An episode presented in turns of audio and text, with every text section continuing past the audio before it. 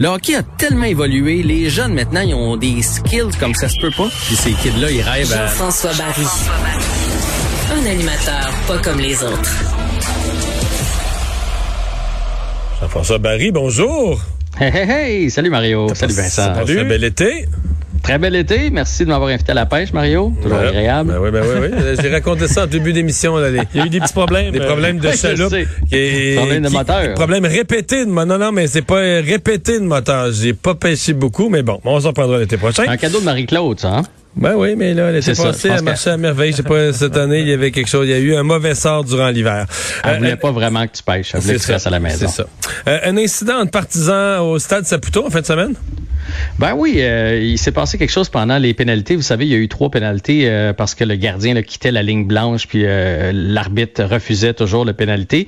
Et euh, il y a, là, il y a eu une chicane entre euh, un partisan qui est descendu de sa section, puis qui est allé dans la section des ultras. Pour ça, ça c'est ceux qui crient bien fort là, pour voir le pénalité de plus de plus proche. Et il y a eu un incident. Et là, la blonde du gars, elle a dit que c'est parce qu'il portait le nouveau chandail du CF Montréal, ce qui aurait déplu aux ultras, qui lui aurait demandé de, de l'enlever, mais il l'a remis pour le troisième pénalité. Donc ça, c'est la version de la blonde du gars. Et la version des ultras, eux autres, c'est que le gars était chaud raide. Euh, il a même vomi dans la section des ultras et c'est ce qui a mené à l'incident. L'incident est en raison? quoi? Des coups de poing la gueule? euh? Ouais, ouais, ouais, ça, qu'on veut ça, nommer l'incident, là.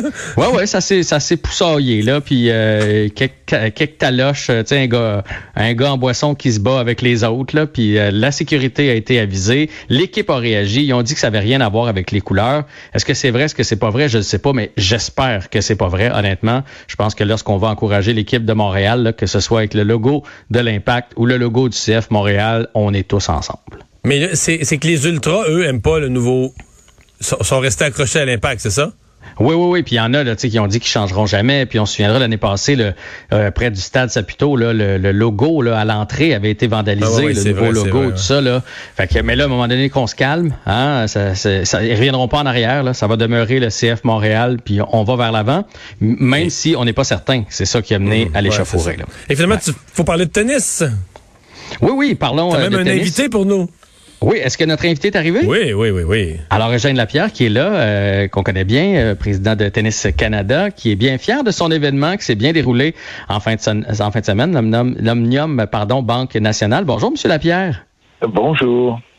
Alors, tout d'abord, euh, parlez-nous de cette belle victoire de cette jeune Italienne qu'on n'a pas vu venir, là.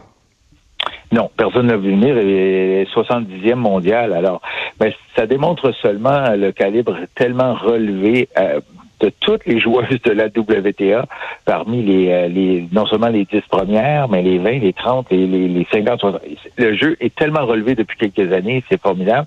Et c'est bien de découvrir euh, des joueuses qui sont peut-être moins connues et qui font pas toujours les manchettes, dont cette euh, Camilla Giorgi, euh, qui en a impressionné plusieurs. Puis il y en a, peux, je peux en nommer une autre aussi qui a fait euh, quand même une belle figure au cours de la semaine, la, la Tunisienne euh, Once Jabeur, que les gens connaissaient pas beaucoup, mais je suis certain qu'on va en entendre parler de, de plus en plus. Alors, ben, ça sert à ça des, des, des championnats euh, parfois, c'est de, de découvrir de nouvelles vedettes. Est-ce que c'est bon pour un tournoi comme le vôtre d'avoir une jeune tête d'affiche qui arrive comme ça puis qui vole le tournoi ou ça aurait été mieux, plus payant d'avoir les, les classiques, là, celles qu'on est habitué de voir et qui attirent des codes d'écoute? Ben, avec c'était peut-être la bonne année pour que ça arrive, mettons, parce qu'on était euh, on était limité à, à moins de 5000 spectateurs. Et, euh, et, et mais puis les codes d'écoute, euh, les amateurs de, de tennis suivent. J'ai parlé aux gens de, de TVA Sport notamment, puis ils ont fait d'excellentes euh, cotes au- tout au cours de, de, de la semaine.